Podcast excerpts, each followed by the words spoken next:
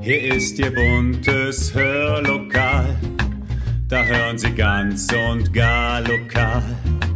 Ihr Platz im schönen Hör, Hör, Hörlokal. Herzlich willkommen zum Podcast Hörlokal, Unterhaltung aus dem Nassauer Land. Sie ist in aller Munde, die Nachhaltigkeit. Sebastian Fobbe, gebürtig aus Singhofen, nimmt uns heute mit in das Leben seiner Oma aus Gutenacker. Als die radikalste Grüne, die er kannte, bezeichnet er sie. Was wir von Sebastians Oma und deren Generation lernen können, darüber spricht er heute in unserem Podcast. Viel Spaß!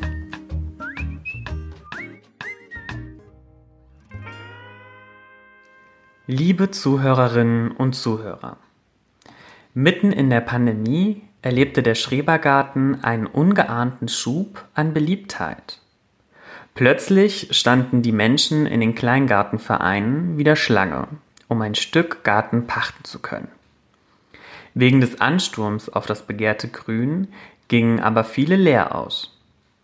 Wer auf den mittlerweile unendlich langen Wartelisten steht, muss wahrscheinlich einige Monate, wenn nicht sogar Jahre warten, bis ein alter Platz wieder frei wird. Als ich von der Wiederentdeckung des Schrebergartens hörte, musste ich sofort an meine Oma aus Gutenacker denken.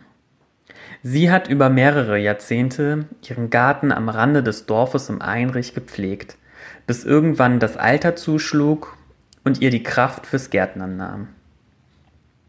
An ihren Schrebergarten habe ich noch heute lebendige und vor allem gute Erinnerungen. Nicht ohne Grund. Zusammen mit meinen Geschwistern, meiner Cousine und meinem Cousin verbrachten wir einen Teil unserer Kindheit dort. Während wir auf dem Rasen spielten und um die wette Kirschkerne spuckten, kümmerte sich unsere Oma um die Pflanzen im Garten. Hier zog sie ihr Gemüse. Zucchini, Mangold, Kopfsalat, Tomaten, Bohnen, Kartoffeln und so weiter und so fort. Besonders beliebt war Omas rote Beete. Diese hat sie zusammen mit Senfkörnern und Zwiebeln süß-sauer eingelegt. Das Gute daran war, dass die rote Beete nicht nur zur Erntezeit im Spätsommer, sondern auch gleich das ganze Jahr über genießen durften. Und da sind wir gleich bei einem zweiten Trend, den junge Menschen gerade wiederentdecken das Einmachen. Viele Leute sammeln inzwischen fleißig Weggläser, um sie gründlich auszuspülen und das Eiglas mit sauren Gurken, Frühlingszwiebeln oder Möhrensalat zu füllen und das Ganze danach wieder einzukochen. Auch das Marmeladekochen liegt gerade voll im Trend. Ob Erdbeeren, Waldbeeren oder Äpfel. Der selbstgemachte Fruchtaufstrich schmeckt den meisten viel besser als das Zuckergelee aus dem Supermarktregal. Vor allem, wenn das Obst aus Omas Garten stammt. Denn auch das Apfelmus meiner Oma ist in unserer Familie legendär. An ihren Bäumen wuchsen Boskop-Äpfel, also eine besonders saure Sorte. Das fertige Mus passte bestens zu ihren Kartoffelplätzchen, die sie am Wochenende für uns Kinder in der Pfanne backte. Oder meine Oma ließ die Äpfel ganz und verarbeitete sie zu Kuchen. Und hier sind wir wieder bei einer neuen Wiederentdeckung, dem Backen. Vielleicht haben Sie es ja auch mitbekommen, dass zu Hochzeiten des Backwahns die Hefewürfel im Einzelhandel knapp geworden sind. Auch das hat einen Grund. Denn gerade das Brotbacken entdecken gerade ziemlich viele Leute für sich. Kein Wunder. Denn kaum etwas ist schöner, als einen duftenden Leib aus dem heißen Ofen zu ziehen. Um sich dabei nicht die Finger zu verbrennen, greifen die Hobbybäcker wie selbstverständlich zu den Topflappen, die sie höchstwahrscheinlich selbst gehäkelt haben. Und auch das ist gerade wieder schwer in Mode. Nicht nur häkeln. Viele junge Leute Wohlgemerkt, auch die Männer stricken oder nähen mittlerweile für ihr Leben gern.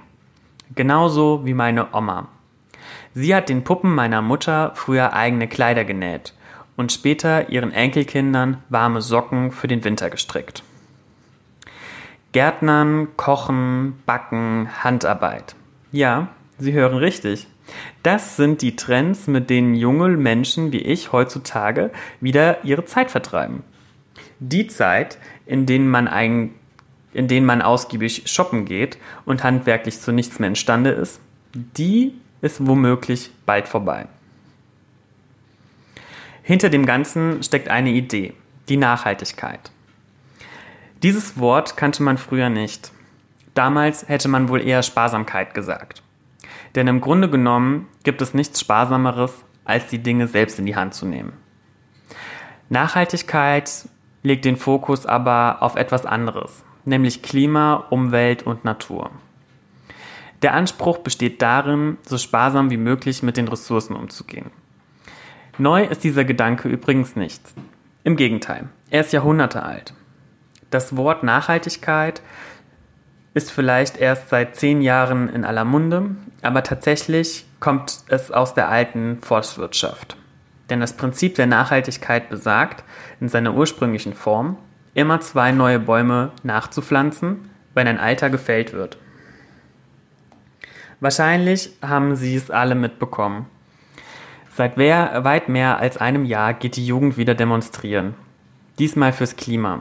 Sie fordern mehr Nachhaltigkeit. Mehr noch. Sie fangen oftmals auch schon selber damit an. Fahren lieber Fahrrad als Auto. Bleiben im Urlaub lieber zu Hause. Lesen lieber ein Buch, statt fernzusehen. Essen nur noch einmal in der Woche Fleisch, statt dreimal am Tag. Ach, wissen Sie was? So war meine Oma aus Gutenacker auch. Sie hat nie den Führerschein gemacht. Und das, obwohl auf dem Land noch nicht einmal regelmäßig Busse fahren. Sie ist nur einmal in ihrem langen Leben nach Spanien geflogen. Sonst ist sie immer zu Hause geblieben oder mit dem Verkehrsverein an die Nordsee oder in die Alpen gefahren. Abends hat sie sich die Zeit lieber mit dem Stricken vertrieben als mit Unterhaltungsserien im Fernsehen. Und Fleisch, das gab es nur zu besonderen Anlässen. Wäre auch sonst so teuer. Sie sehen, vieles können wir jungen Menschen von unseren Großeltern lernen. Altes bewahren und Neues entdecken. Für mich ist meine Oma aus Gutenacker ein echtes Vorbild. Ja, sie ist vielleicht die radikalste Grüne, die ich jemals kennengelernt habe. Und jetzt kennen auch Sie sie ein wenig. Vielen Dank fürs Zuhören. Machen Sie es gut. Halten Sie durch. Es kommen wieder bessere Zeiten. Versprochen. Viele Grüße aus Münster in Westfalen. Ihr Sebastian Fobbe. Vielen Dank, lieber Sebastian, dass du uns mitgenommen hast in das Leben deiner Oma, wie du sie so liebevoll nennst, und äh, dass du uns hast teilhaben lassen an deinen Gedanken dazu. Wir verabschieden uns hiermit für heute vom Hörlokal und freuen uns sehr, wenn Sie am Wochenende, am Sonntag zum Hörmal wieder mit dabei sind. Bis dahin eine wunderbare und gesunde gute Woche. Machen Sie es gut.